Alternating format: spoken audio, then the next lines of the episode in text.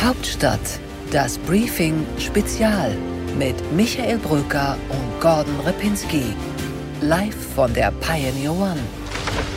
Herzlich willkommen zu einem Hauptstadt-Podcast Spezial. Den ehemaligen Chef des Bundeskanzlers, den ehemaligen Bundesverteidigungsminister, den ehemaligen Bundesinnenminister, den Bundestagsabgeordneten Thomas de Maizière. Herzlich willkommen an Bord der Pioneer One. Schön, dass Sie da sind.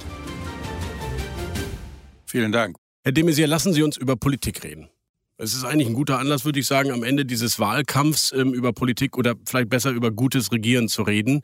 Und man muss mit einem Thema eigentlich anfangen, das bei gutes Regieren nicht auftauchen würde im Lexikon, nämlich über den Afghanistan-Einsatz. Wie sehr blutet Ihr Herz gerade?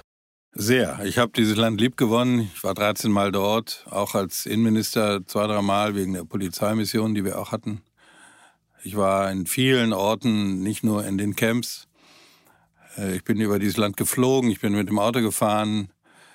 Das ist ein wunderschönes Land. Es könnte ein reiches Land sein, voller Bodenschätze einer alten Tradition, stolzen Menschen. Aber eben die Staatlichkeit dieses Landes ist im Grunde seit über 100 Jahren kritisch angefragt. Es gibt keine gemeinsame Identität. Die Regierung hat versagt, die Regierungen, wenn man so will, in Afghanistan. Und ähm, wir haben Soldaten dort verloren. Ich war selber bei Trauerfeiern dabei. Und jetzt fragen sich die Soldaten und ich frage mich auch, war das sinnlos, war das nicht sinnlos? Also ich Antwort? habe eine große, große emotionale Nähe zu den Ereignissen, die da jetzt stattfinden. Das ist die zentrale Frage. Was haben 20 Jahre gebracht? Was ist Ihre Antwort für diese Angehörigen? Ich will es mal so zusammenfassen. Es war nicht sinnlos, aber es war nicht erfolgreich. Es war sinnvoll, die Terrorzentrale äh, zu bekämpfen, von wo aus der Terror in die Welt getragen wurde. Und nicht zu vergessen, dass einer der Attentäter von 9-11 aus Hamburg kam. Es war richtig, dass äh, in einem vernetzten Ansatz eine ganze Generation äh, schreiben und lesen gelernt hat. Die Gesundheitsversorgung, die Wasserversorgung, all das ist wirklich dramatisch besser geworden. Wir hatten die Hoffnung, dass diese Generation sich ihre Zukunft nicht mehr wegnehmen lässt. Und das war eine Illusion. Würden Sie im Nachhinein auch schon die Lehre ziehen, Militäreinsätze, ja, daran wird auch Deutschland nicht drum rumkommen, wenn es NATO-Einsätze sind, aber wir sollten uns davon verabschieden, dass wir nach einem erfolgreichen Militäreinsatz da irgendwo was ausbauen oder aufbauen können, was nationale Identität betrifft, was in fremden Kulturen stattfindet? Jedenfalls sollten die Ziele bescheidener sein, nüchterner. Äh, und vielleicht haben wir auch sozusagen, um die Kritik am Afghanistan-Einsatz zu dämpfen, die moralische und Menschenrechtsseite in der Begründung überhöht. Und haben gesagt, wir sind dort, weil Mädchen dann zur Schule gehen. Äh, aber aus dem Grund sind wir nicht hingegangen. Es war dann ein wichtiges Ziel, das zu erreichen, übrigens nicht von Streitkräften. Streitkräfte können dann nur die Rahmenbedingungen schaffen, damit sowas äh, stattfindet. Äh, aber eine Lehre für die Zukunft sollte sicher sein, ähm, den Sinn und das Ziel von militärischen Einsätzen präziser und bescheidener äh, zu definieren, was wiederum als Kehrseite den Preis hat, dass wir aushalten müssen, dass es irgendwo in der Welt Menschenrechtsverletzungen drastischer Art gibt, wo wir zugucken. Bisher sind diese Auslandseinsätze, an denen wir beteiligt waren oder an denen auch die NATO beteiligt, nie wirklich gut ausgegangen. Oder kennen Sie ein Beispiel? Ich denke an Irak, an Libyen, an jetzt an Afghanistan, wo eigentlich wir unsere Ziele der Westen erreicht hat? Naja, wenn Sie den ähm, Einsatz im ehemaligen Jugoslawien sehen, natürlich ist Bosnien-Herzegowina immer noch labil und so, aber alles in allem ist das, äh, glaube ich, äh, erfolgreich. Die Ausbildungsmission bei den Paschmerga war erfolgreich. Dort ähm, äh, haben wir ja die Peschmerga ertüchtigt, auch mit deutschen Waffen gegen den Grundsatz restriktiver Waffenlieferungen, die Menschenrechtsverletzungen ähm, äh, zu unterbinden äh, und die Terroristen zu bekämpfen mit Erfolg. Trotzdem bleibt Irak ein äh, instabiles Land. Und das wäre so ein Beispiel, wo man sagen kann, bescheidene Ziele, ähm, wirksam umgesetzt, können etwas erreichen, aber nicht erreichen, dass alle Staaten der Welt Schweizer Demokratien werden. Und für eine neue Bundesregierung, die innerhalb von Europa ja eine starke Rolle spielen muss, ähm, welche Lehre sollte sie ziehen? Dass Europa zwar souveräner, autonomer auch bei Auslandseinsätzen ist, um eben nicht den Amerikanern hinterherlaufen zu müssen, sage ich jetzt mal salopp, und trotzdem aber dann dreimal drüber nachdenken, wenn sie reingehen? Nein, zunächst bin ich ein äh, großer Transatlantiker. Ich habe zusammen mit meinem amerikanischen Kollegen im letzten Jahr ein Strategiepapier vorgelegt für die Zukunft der NATO. Und dazu gehört, dass Europa stärker werden muss, aber innerhalb der NATO. Mhm. Die Vorstellung von europäischer Autonomie halte ich für erstens illusionär. Dafür werden wir nicht die Mittel aufbringen und auch nicht die politische Kraft haben. Und es wäre auch eine Einladung an die Amerikaner, sich noch stärker Asien zuzuwenden und Europa zu vernachlässigen. Das hielte ich nicht für richtig. Aber mehr europäische Verantwortung ja. Ähm, und eine nüchternere Außen- und Sicherheitspolitik, die die Wertefragen nie vernachlässigt, aber Interessen sind in der Außenpolitik letztlich noch wichtiger als die Durchsetzung von Werten. Und wir brauchen, da unterstütze ich unseren Kanzlerkandidaten voll, ich glaube, wir müssen auch über die Regierungsstrukturen reden rund um Krisen. Und dazu gehört auch äh, die Einrichtung eines wirksamen, handlungsfähigen nationalen Sicherheitsrats. Der eigentlich in Europa zu einem europäischen ausgebaut werden müsste? Jetzt fangen wir erstmal in Deutschland an. Herr de Maizière, keiner kennt die Kanzlerin so gut und so lange wie Sie. Es war auch Angela Merkels Krieg in Afghanistan. Es ist auch Angela Merkels Außenpolitik, die dort gescheitert ist. War sie zu wenig involviert oder konnte sie die Fehler eben auch nicht verhindern, die gemacht wurden? Nein, es war ein internationaler Einsatz. Wir hatten ja äh, zu meiner Zeit waren 47 Nationen dabei unter Führung der Amerikaner äh, und die Amerikaner, auch das will ich mal sagen, weil im Moment so viel auf äh, die an Kritik niederprasselt. Ich weiß von vielen Situationen, wo amerikanische Soldaten unter Lebensgefahr deutschen Soldaten das Leben gerettet haben. Das werde ich nicht vergessen als sozusagen ehemaliger Inhaber der Befehls- und Kommandogewalt. Und solche großen Einsätze braucht eine Rahmennation vom internationalen Transport bis zu Luftunterstützung. Man kann jetzt nicht äh, gefährliche Missionen machen ohne Luftunterstützung. Dafür braucht man äh, handlungsfähige Flugzeuge, dafür braucht man auch bewaffnete Drohnen und all das wird man in so einer Situation äh, brauchen. Ähm, das werden die Grünen noch lernen müssen, wenn sie äh, Verantwortung übernehmen würden. So, aber jetzt äh, zu, zur deutschen Rolle. Wir haben eine sehr konstruktive Rolle gespielt. Wir haben Verantwortung im Norden übernommen. Das hat uns lange keiner zugetraut. Wir sind verantwortungsvoller dort ähm, geblieben als die Franzosen und die Briten. Unsere Ausbildungserfolge im Norden waren ordentlich und trotzdem hat alles nicht gereicht.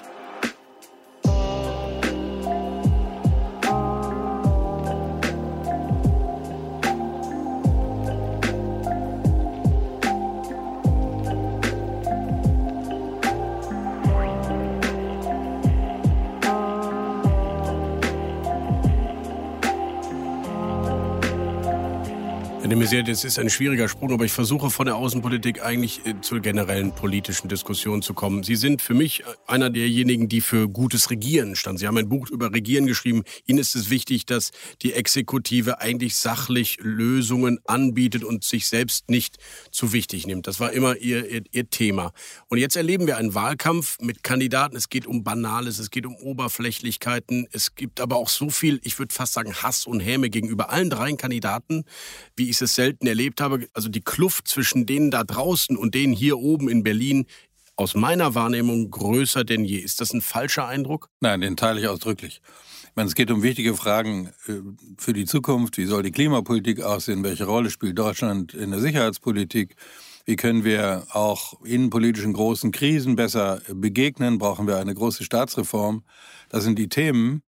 Wie gehen wir mit der Verschuldung um? Ähm, wie ist die Steuerlast im internationalen Vergleich? Das sind ja große, wichtige äh, Themen. Und stattdessen wird diskutiert, wer die Hände in den Hosentaschen hat und wie irgendwie eine Schnörkel im Lebenslauf ist.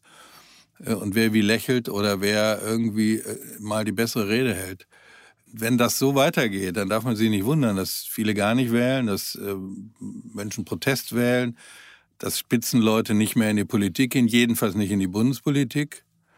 Sie kommen ja aus Nordrhein-Westfalen. Ich weiß, Frau Kraft war mal zu meinem Erstaunen eine der beliebtesten Politikerinnen in Deutschland, sogar vor der Kanzlerin. Richtig. Und äh, da wurde gehandelt, ob sie nicht Kanzlerkandidatin werden könnte, sollte, müsste für die SPD. Und hat sie gesagt, ich gehe nicht nach Berlin. Nie, nie, nie, hat sie nie, gesagt. Nie, nie, nie, ja. Und äh, so, ein, so ein respektabler Mann wie Kurt Beck, der ein erfolgreicher Ministerpräsident war in Rheinland-Pfalz, äh, der ist hier kaputt gespielt worden und andere auch. Und das ist hier schon ein echtes Haifischbecken. Und das ist dann okay, wenn es um wirkliche Inhalte geht. Wenn es aber um diese Äußerlichkeiten geht, ne, denken Sie mal die Kritik an Frau Kamm-Karrenbauer wegen einer, wegen einer Büttenrede und all das. Äh, das kann nicht das Niveau von Politik, auch nicht von Politikberichterstattung und schon gar nicht aus Berlin sein. Und das führt eher dazu, dass die Wählerinnen und Wähler sich abwenden. Ja, lassen Sie uns darüber reden. Natürlich ist es immer auch eine Frage, wie wird etwas medial transportiert. Ich bin bereit, über die Rolle der Medien zu reden, aber ich bekomme von unseren Leserinnen und Lesern und Hörern immer wieder zurückgespielt, wir haben ein Qualitätsproblem in der Politik. Wir haben Fachkräftemangel in der deutschen Politik. Ich sage es mal ein bisschen salopp. 15 Prozent der Deutschen trauen Annalena Baerbock oder Olaf Scholz oder Armin Laschet das Kanzleramt gar nicht zu. Das heißt, ähm, offenbar gibt es da den Wunsch an die Politik, der nicht erfüllt wird vom aktuellen Personal. Ja, darf man die Anforderungen aber nicht erhöhen. Wenn Sie mal sehen, als Helmut Kohl Bundeskanzler wurde, da hieß es, der kann auch nicht ein Provinzpolitiker aus Rheinland-Pfalz, der kein Englisch spricht, den großen Helmut Schmidt ablösen. Und er war ein erfolgreicher Bundeskanzler, egal wie man jetzt zu seinen Leistungen im Einzelnen steht. Als Angela Merkel kandidierte, hieß es, das Mädchen aus dem Osten, die könne doch auf jeden Fall mal nicht Wirtschaftspolitik und die, der könne man doch nicht unser Land anvertrauen. Und sie war eine erfolgreiche Bundeskanzlerin, egal wie man jetzt zu bestimmten äh, Inhalten steht. Es geht nicht darum, dass man fertig in ein Amt kommt, sondern darum, ob man einer Person und einem Team und einer Linie die Zukunft anvertrauen will. Darüber müsste eine Debatte gehen und nicht über diese Äußerlichkeiten. Leidenschaft, Verantwortungsgefühl, Augenmaß, die großen drei Prinzipien des Max Weber für gute Politik. Sie, Sie finden die wieder, zum Beispiel in den drei Kanzlerkandidaten? Naja, Olaf Scholz habe ich äh, kennengelernt als Kollegen. Wir haben sehr gut zusammengearbeitet, aber Leidenschaft ist nicht seine hervorstechendste Eigenschaft, würde ich mal sagen. Und er ist überhaupt nicht repräsentativ für die SPD.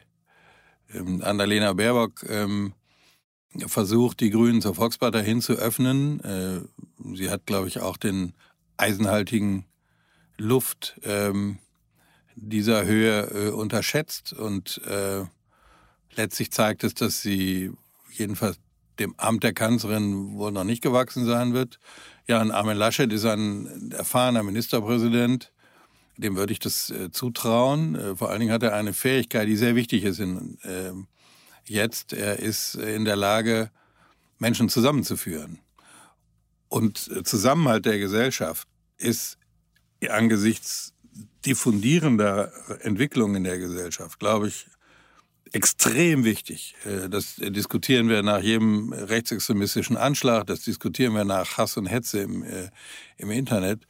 Und das wird eine Fähigkeit sein, die wird gebraucht werden. Nicht Polarisierung, sondern äh, Zusammenführung. Das ist jetzt ein bisschen langweilig im Wahlkampf, gerade in Krisenzeiten. Ähm, das ist so, aber äh, charakterlich und von der Art und Weise des Herangehens ist von den dreien er der am bestgeeignete. Sie trauen ihm zu, in einer Linie mit Helmut Schmidt und Helmut Kohl genauso gut dieses Land am Ende zu regieren. Das ist die Linie, die Sie ja eben aufgezeigt haben. Ja, das traue ich ihm zu. Ist er vielleicht möglicherweise ein guter Kanzler, aber ein schlechter Kandidat? Gibt es das auch, dass Politiker?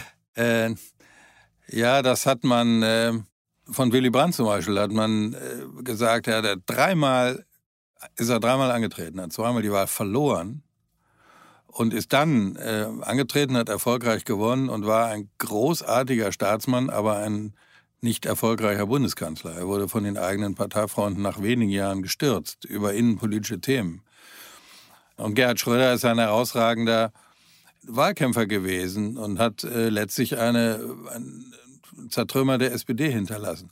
Das sind schon zwei verschiedene Dinge und das zusammenzuführen ähm, ist äh, schwierig. Allerdings will ich gerne dann auch noch mal sagen, diese starke Person eines Kanzlers überhaupt werden wir möglicherweise lange nicht mehr erleben. Wir werden eine Regierung haben mit drei Parteien. Vier mit der CSU. Mit der CSU vier, zwei Vizekanzlerämter, einen ständigen Koalitionsausschuss, äh, ständige Kompromisssuche. Und ich weiß nicht genau, wie überzeugend das ist. Und da ist die Fähigkeit zusammenzuführen wichtig. Und meine Hoffnung ist, dass dann der Rückgang der Volksparteien endet, weil die Menschen sagen, es ist vielleicht doch nicht so schlecht, wenn ein, zwei Parteien wieder stärker werden und klarer bestimmen, in welche Richtung das Land gehen soll.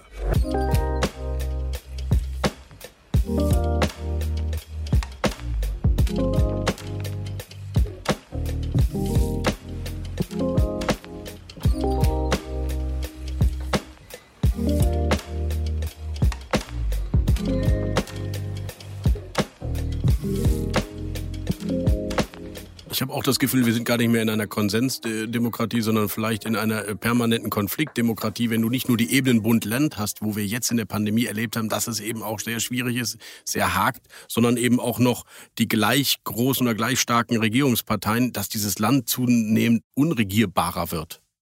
Deswegen teile ich das, was ja ganz wesentlich auch auf Ralf Brinkhaus zurückgeht. Wir müssen über die Organisation unseres Staates reden. Da bietet jetzt ein Neubeginn, eine neue Regierung eine Chance. Das hat zu tun mit dem Bund-Länder-Verhältnis, das hat zu tun mit Digitalisierung, das hat zu tun mit, mit Krisenbewältigung, das hat zu tun mit äh, unseren äh, Planungen für große Projekte.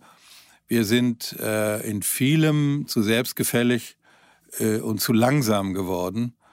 Und bei das, politischen Entscheidungen. Bei politischen Entscheidungen, bei Entwicklungen, ähm, die wir beeinflussen wollen. Ähm, wir sind vielleicht auch zu sehr auf Konsens aus, dass jeder immer irgendwie mitgenommen werden muss. Das führt zwingend zu mehr Langsamkeit. Und deswegen äh, glaube ich, wäre es gut, und da wir dann Bund und Länder brauchen, kann man das so überparteilich anlegen, dass wir nach der Wahl uns überlegen, wie wollen wir so künftig regiert werden, äh, dass man über die Inhalte streitet, aber weniger über die Methode des Regierungshandelns. Ich frage mich gerade, wo fängt man da an? Weil man eine Föderalismuskommission ist eine Föderalismuskommission. Das, was Sie jetzt skizzieren, ist eine Staatsreformkommission. Wo fängt man da an?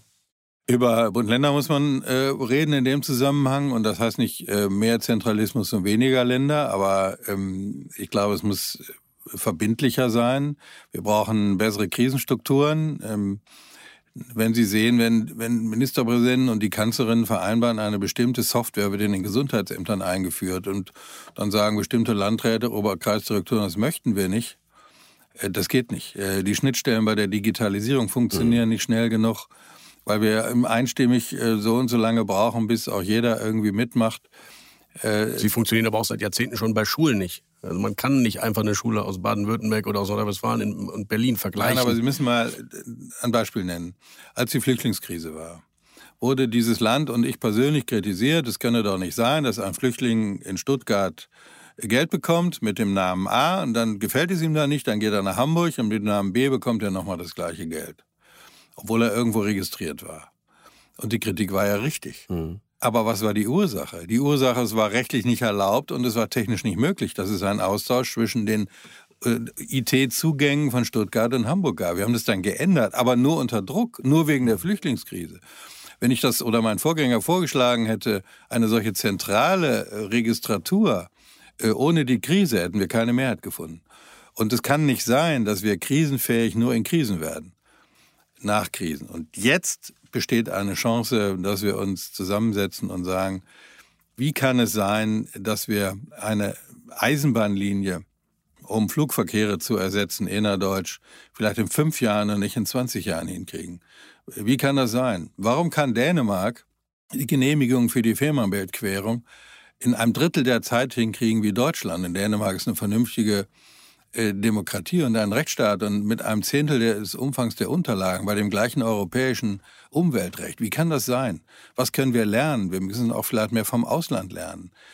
Äh, und sich da hinzusetzen am Beispiel von äh, Corona und Flüchtlingskrise und von mir aus Afghanistan-Krise, wie können wir besser regieren im Bund-Länder-Verhältnis, auch zu den Kommunen, ich glaube, wir müssen das Ressortprinzip einschränken. Das ist ein, ein Hemmnis für Querschnittsthemen.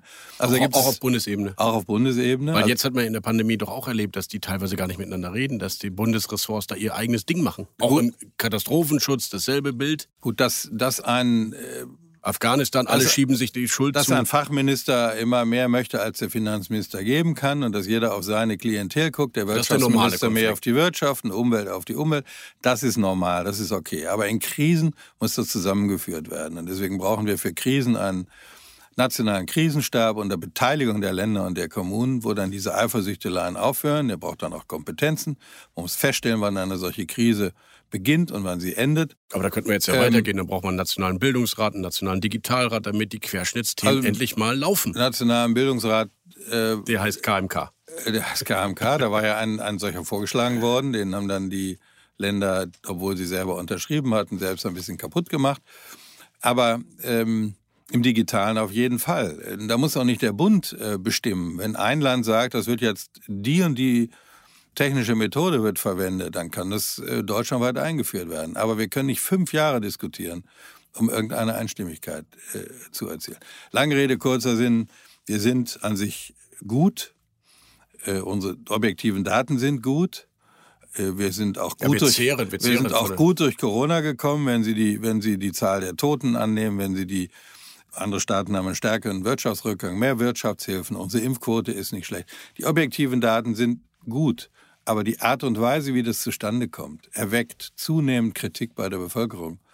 Und wir müssen als Demokratien handlungsfähiger werden, äh, auch international. Und das sollte uns äh, in der nächsten Legislaturperiode ein Maßstab sein. Sie haben recht, die objektiven Daten in der Pandemie sind sicherlich vergleichsweise gut, ähm, wie man das sehen will. Aber die organisatorische Effizienz in Deutschland, die kann doch kaum noch einer da draußen irgendeinem im, im Ausland erzählen, für die wir immer so gerühmt wurden. Ja, das stimmt. Das habe ich ja noch gerade die letzten zehn Minuten erklärt, dass, dass wir zunächst mal ohne, ohne Kritik an irgendeiner Person oder einer Linie, dass wir eine Bilanz machen, Lessons learned. Äh, aber die Frage ist ja an Sie als CDU-Mann, Herr de Maizière. 16 Jahre hat die Union regiert. Verstehen Sie, dass es Stimmen gibt, alles richtig, was der Mann da jetzt in diesem Podcast gesagt hat, aber 16 Jahre hätte doch die Union die Chance gehabt, diese zentralen Effizienzthemen mal anzugehen. Das Argument gilt immer, wenn man 16 Jahre regiert und äh, wer 16 Jahre regiert und einen neuen Regierungsauftrag haben will, ist besonders begründungspflichtig. Aber ähm, die einzige Partei, die dieses Thema Staatsreform in ihr Wahlprogramm geschrieben hat, ist die Union. Also wir sind schon auch selbstkritisch äh, gegenüber dem, äh, wo wir besser werden müssen. Äh, und das finden Sie dort äh, niedergelegt. Ein Alleinstellungsmerkmal ist jetzt bisher kein Wahlkampfknüller. Aber äh, ich finde, es, es nimmt ein, auch ein zu Recht bestehendes Unbehagen der Bevölkerung auf, dass da irgendwie etwas bei uns nicht stimmt in der Art und Weise, wie Entscheidungen, wie schnell und wie wirksam Entscheidungen äh, zustande gekommen.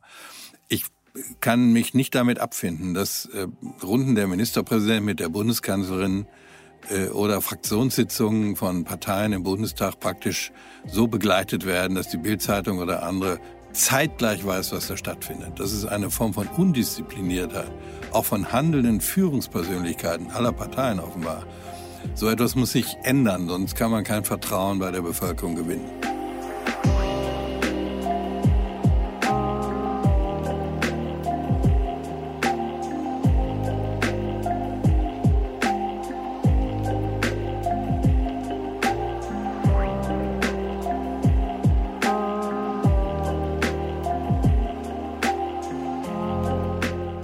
Frage mich nur, ähm, ist äh, gute Politik nicht am Ende auf jeden Fall von guten Politikern abhängig und müssen wir bei der Rekrutierung was verändern? Sie haben es eben selber angesprochen, für mich ein großes Thema. Welcher Wirtschaftskopf, welche ähm, gut ausgebildete Fachkraft von draußen hat eigentlich noch Lust, hier reinzugehen? Ähm, wenn man aber auch sieht, deswegen muss ich Sie nochmal an die eigene Nase packen, wenn Leute wie Markus Söder öffentlich gegen den eigenen Parteifreund gehen, warum sollte man Lust haben, in der Politik Karriere zu machen, wenn man sieht, wie die innerhalb der Parteien miteinander umgehen und öffentlich den angreifen, den Sie doch gerade intern gelobt haben. Ja, das ist ein Problem, aber es ist, glaube ich, nicht nur ein politisches Problem, wenn Sie sich umgucken beim Deutschen Fußballbund oder bei der Katholischen Bischofskonferenz oder möglicherweise auch ähm, bei öffentlich-rechtlichen Rundfunkanstalten. Ähm, da geht es auch nicht zu wie im Mädchenpensionat, wobei ich nicht genau weiß, wie es im Mädchenpensionat äh, zugeht. Also da ist schon aber es ist schon eine, hart. Es ja, ist schon hart, wie mit den eigenen Leuten umgegangen wird, die gerade doch gewählt wurden. Wir könnten über andere Kram-Karrenbau reden, die in Merkels Abschiedsrede oder, nicht mehr vorkommen. Oder Martin Schulz reden. Oder Martin äh, Schulz. Bei den Sozialdemokraten. Oder Sigmar Gabriel. Genau, das, äh, das ist so. Ähm, richtig ist, also ich glaube nicht, dass wir uns für die Qualität der politischen Klasse in Deutschland insgesamt schämen müssen, wenn ich mich in der Welt umgucke. Ich bin als, als ich Verteidigungsminister war, äh, war neben meinem Eingang die große Bildergalerie aller meiner Vorgänger. Und ich bin da oft mit internationalen, auch nationalen Gästen, habe ich mich vor die Wand gestellt und habe gesagt, da gab es gute und schlechte dabei. Aber alles in allem muss man sich für diese Riege der Verteidigungsminister in Deutschland äh, nicht schämen. Und ähnliches gilt für andere auch. Trotzdem gilt, ähm, wir haben zu wenig Wechsel, auch zu wenig Wechsel aus der Wirtschaft und äh, zurück. Das wird ja auch immer dann kritisch beäugt. Ja? Äh, das ist in Spanien, in Frankreich, in Großbritannien, in Amerika viel äh, normaler, dass man wechselt. Wir machen es Seiteneinsteigern auch schwer, in der Politik Erfolg zu haben. Seiteneinsteiger scheuen sich aus den genannten Gründen. So, die, die ständige Verfügbarkeit, die ständige, das ständige sich öffentlich machen, der Anspruch, dass jeder weiß, wie es um die Ehe von Spitzenpolitikern bestellt ist und wie die Kinder in der Schule performen und all das, das schreckt viele äh, ab. Und eine große Leistung der Kanzlerin war, ja, sich in, mit ihrem Privatleben vollständig abzuschotten. Das war im Grunde eine sehr wirksame Überlebensstrategie. Bis auf ein paar Urlaubsfotos und ja. Ein Bayreuth-Auftritt, aber Sie haben schon recht. Ja, ja. Ähm, und andere Politiker haben das anders gemacht und haben da zum Teil einen hohen Preis für bezahlt mit ihrem Privatleben. Denken Sie an Gerhard Schröder oder Christian Wulff oder, ähm, äh, oder andere. Und diese Form der totalen Verfügbarkeit und das äh, Aufspießen von Nebensächlichkeiten, das äh, schreckt Menschen ab. Ich weiß nicht, ob Franz Josef Strauß heute noch erfolgreich akzeptiert würde mit seinen Eskapaden, die er damals hatte. Damals hat man gesagt, das ist ein Typ, das ist eben so. Oder Herbert Wehner. Ja, ähm, ich will jetzt nicht in der Vergangenheit mal rosig malen. Ich will nur sagen, ähm, wenn wir die Qualität der Politiker beklagen, stimme ich nicht in das Klagelied ein. Äh, aber wir müssen schon Umstände her herbeiführen, äh, dass man auch Lust hat, in ein politisches Spitzenamt zu gehen, ohne sich vollständig nackig machen zu müssen. Das verstehe ich, aber das Rezept, wie man wieder Vertrauen schafft und eben bekommt, dass vielleicht auch ein Politiker mal eine, die, die angesehensten Persönlichkeiten für äh, da draußen für die Menschen sind, davon sind wir doch heute so weit entfernt wie nie, habe ich das Gefühl. Millionen, die gar nicht mehr wissen wollen, was hier in Berlin in unserer kleinen Bubble passiert, die da draußen ihre eigenen Informationssender haben, ihre sozialen Netzwerke, ihre Gruppen haben, die ihnen und auch mir gar nicht zuhören oder glauben. Deswegen ist äh, Zusammenhalt so wichtig. Äh, wir haben alle ein sogenanntes Reichweitenproblem, die Parteien, die, die Gewerkschaften, die Kirchen, all das. Also wir erreichen zu wenig Leute. Äh, und das ist, glaube ich, schon eine zentrale Aufgabe, ähm, wie man Politik so erklären kann, dass sie ganz viele erreichen. Und da finde ich, ist es wichtig, sich zu Volksparteien zu bekennen. Ich habe in meiner letzten Rede im Bundestag ein großes Plädoyer für Volksparteien und Gegenbewegungen gehalten. Die machen es sich leicht, die nehmen ein Thema, versammeln viele Menschen, sind intransparent in ihren Entscheidungsstrukturen. Und äh, Institutionen tragen aber ein Land. Und dazu gehören auch Volksparteien. Und deswegen, glaube ich, müssen wir Volksparteien auch mehr zutrauen und nicht hämisch über sie herziehen. Sie sind gar nicht freiwillig im Grunde aus der aktiven Exekutive geschieden oder aus dem Regierungsamt. Sie wären gerne länger geblieben, aber ähm, haben es dann, würde ich sagen, mit großem Respekt, auch in der öffentlichen Wahrnehmung, den Abschied geschafft. Was war das Rezept dabei? Disziplin, Haltung und Erziehung. Das war das Wichtigste von den dreien. Ja, das gehört schon zusammen. Außerdem, ich meine, ich war zwölf Jahre Bundesminister.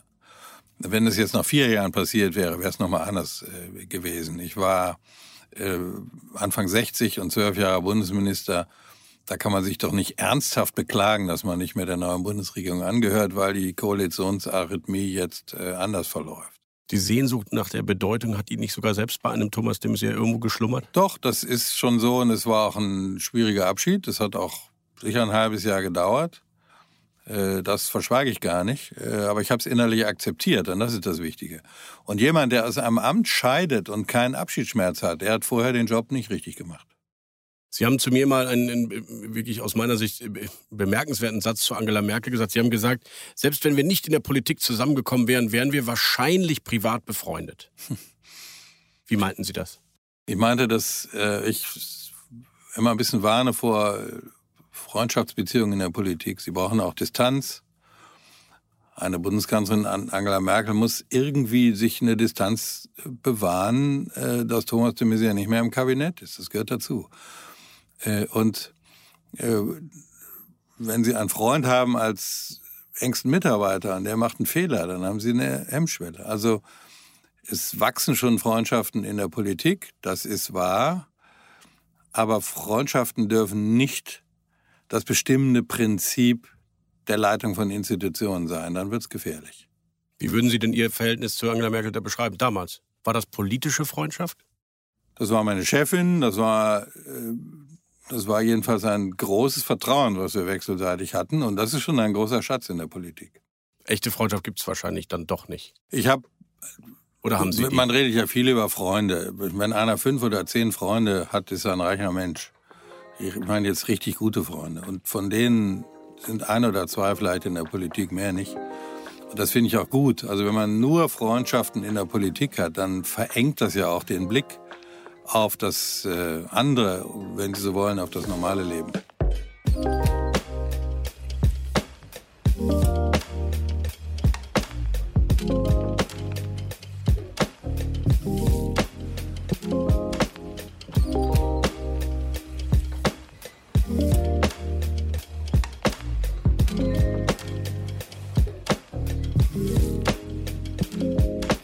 Ganzen Abschiede, die wir jetzt von Angela Merkel erleben, Dutzende Bücher und Dokumentationen und Filme und Porträts, ähm, ist das die Sehnsucht der Journalisten, nach 16 Jahren nochmal da was Großes hineinzugeheimnissen oder war das wirklich eine Ära und wir sie, werden sie vielleicht wirklich noch vermissen? Ja, ich habe mich an einigen dieser Podcasts und Interviews auch beteiligt und habe immer auch gefragt, warum macht ihr das jetzt? Naja, weil es irgendwie so dran ist. Aber ein kluges Buch über Angela Merkel wird wahrscheinlich erst in zehn Jahren geschrieben oder geschrieben werden können, weil man dann sieht, was bleibt, was bleibt von ihrem Stil, was bleibt von ihrer Substanz. Äh, ähm, mhm. und, und all das. das ist auch Sie könnten so. das jetzt auch noch gar nicht sagen, was aus Ihrer Sicht auf jeden Fall bleibt von dieser Ära? In diesem Land, was hat sie zentral in diesem Land, in der Denke Deutschlands verändert? Sie hat, äh, sie hat erstmal gezeigt, dass man, das klingt jetzt ein bisschen bescheiden, aber ich meine, es ist groß dass man seriös und vertrauenswürdig 16 Jahre Bundeskanzler sein kann. Das ist, wenn ich mich in der Welt umgucke, schon mal eine Leistung. Ich kenne kaum jemanden, der sich so wenig als Persönlichkeit verändert hat im Amt, was Imponiergehabe oder protziges Auftreten oder so. Sich selbst überschätzen äh, zum Beispiel. Genau, sie ist immer sehr selbstkritisch gewesen. Aber offenbar nur intern.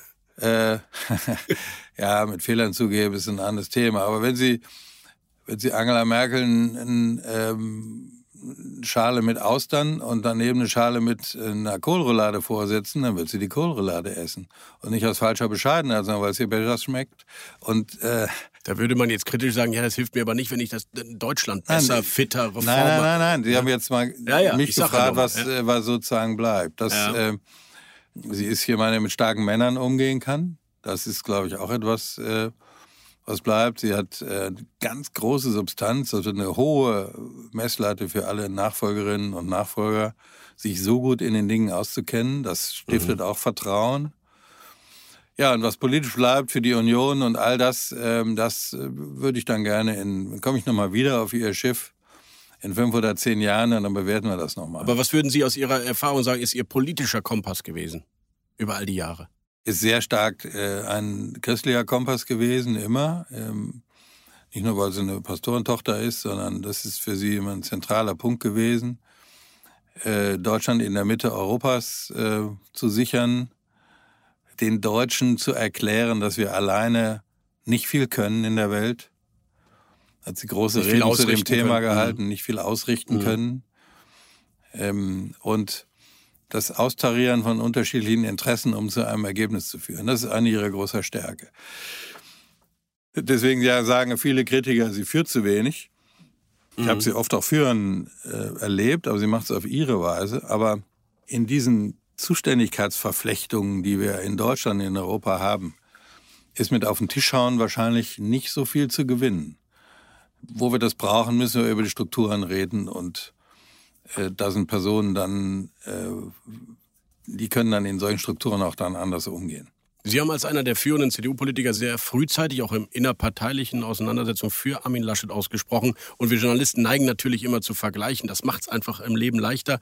Und viele erinnern sich bei Armin Laschet an Helmut Kohl, an die Art der westdeutschen bundesrepublikanischen Sozialisierung, auch wie man Partei sieht und organisiert. Und andere sagen aber, in der pragmatischen Herangehensweise an die Themen ist er eigentlich auch ein bisschen Angela Merkel. Wo würden Sie den Vergleich ziehen oder zu gar keinem der beiden? Gar keinen der beiden. Das ist eine eigene, eigene Persönlichkeit. Er kämpfen kann, das hat man gesehen. Ähm, und er bewiesen hat, dass er auch regieren kann. Äh, und ob er jetzt Kanzler wird, wird man sehen. Ich hoffe das sehr. Und wie, wie guter Kanzler er dann wird, wird man auch sehen. Das hängt auch von Umständen ab, der eigenen Partei und der Koalitionspartner. Warum ist er so unbeliebt in Deutschland? Ja, das äh, weiß ich auch nicht. Und er ist ja unbeliebt geworden. Er war ja äh, durchaus beliebt äh, wegen dieser Äußerlichkeiten, über die wir vorhin im Podcast schon gesprochen haben. Verdient hat er es nicht. Herr de Sie sind ein Mann im besten Alter. Was ähm, ist Ihr Ziel eigentlich noch für die nächsten Jahre? Sie sind durch und durch politisch denken. Gibt es Ämter, Jobs, Ziele, die man hat nach dem Höchsten, was man eigentlich schon erreichen kann in der Politik, nämlich Minister zu sein? Nein, ich bin 67, äh, andere züchten da Rosen oder sitzen vorm Kamin und trinken Rotwein. Ich auch schön, mal, auch schön. Auch schön, ja, das kann ich aber vielleicht. Kann ich mir jetzt schon vorstellen. Kann ich mir vielleicht in 20 Jahren noch machen. Äh, nein, ich möchte andere Dinge machen. Ich mache ja auch andere Dinge. Ich bin Vorsitzender der Deutschen Telekom Stiftung. Da geht es um Bildung junger Menschen. Ich bin im Präsidium vom Kirchentag. Ich bin ehrenamtlich im Sport engagiert. Ich habe eine Ehrenprofessur für Staatsrechte an der Uni Leipzig. Also gerne mit jungen Menschen arbeiten. Aber Positionen und Posten, die brauche ich nicht mehr. Und wenn diese jungen Menschen Sie fragen, aber Herr de Maizière, erklären Sie mal, warum sollte ich in die Politik gehen? Was ist denn das Tolle daran? Was sagen Sie denen dann? Denen sage ich, dass... Ähm, sagen Sie nicht gestalten wollen. äh, ich spreche durchaus von Macht. Äh, Sie können nicht gestalten ohne Macht. Und überall, wo Menschen zusammen sind, entstehen Machtstrukturen. Und ich finde, wer die Welt verändern will, braucht Macht. Und das geht äh, am besten in einer Demokratie über die Politik. Und wer nicht nur an sich interessiert ist, sondern am Land, an gesellschaftlichen Entwicklungen und die verändern will, der kann das am besten über Politik. Ist die Jugend heute politischer, aber vielleicht nicht parteipolitischer als je zuvor? Ach, mit je zuvor, das kann ich nicht genau beurteilen. Die, die, Jugend ist jedenfalls im Moment, was immer Jugend ist, sagen wir mal so. Die zwischen, Ihre Gesprächspartner zwischen, zwischen 15 und 25, sagen wir jetzt mal so, ja. Mhm. Sicher politischer als vor einigen Jahren. Sicher auch wegen des Klimathemas, das finde ich, äh, find ich gut. Corona hat natürlich auch alle Fragen von Freiheit und Demokratie äh, und Staat und äh, Grenzen staatlichen Handelns äh, aufgezeigt, also politischer schon. Ähm, ich finde sie äh, zu Institutionen kritisch. Sie gehen nicht gerne in Gewerkschaften, sie gehen nicht gerne in Kirchen, die gehen nicht gerne in Parteien. Und, äh, und das finde ich äh, schade. Und deswegen sage ich Ihnen, Veränderungen gehen in Demokratien über Institutionen und nicht alleine durch Bewegung. Und in diese Institutionen muss man rein. Und ich glaube, die jetzt mal unter uns gesagt, hört ja keiner zu hier bei uns. Die, Kaum einer. Äh, die Institutionen sind, sind zum Teil so schwächlich geworden, dass eine entschlossene Truppe von 10, 12 Leuten können Institutionen mehr aufmischen als vor 20, 30 Jahren. Also es gibt mehr Einflussmöglichkeiten mhm. als je zuvor auch in den Institutionen. Man braucht dazu ein bisschen Geduld. Man muss mit Menschen. Meinen Sie auch Parteien dann mit? Ja, auch Parteien. Man muss mit Menschen zusammenarbeiten, die man nicht von vornherein mag. Man muss ähm, Milieus öffnen. Ähm, ich finde das gerade toll, dass man nicht nur in seinem Milieu verbleibt. Und dann kann man Einfluss gewinnen. Und wer das, äh, wer das möchte und möchte, dass sich diese Welt ändert, der soll in die Politik gehen. Vielen Dank für dieses Plädoyer und vielen Dank für dieses sehr erkenntnisreiche Gespräch. Lieber Herr de Maizière, kommen Sie bald und immer wieder gerne zurück an Bord der Pioneer One. Vielen Dank. Vielen Dank auch meinerseits.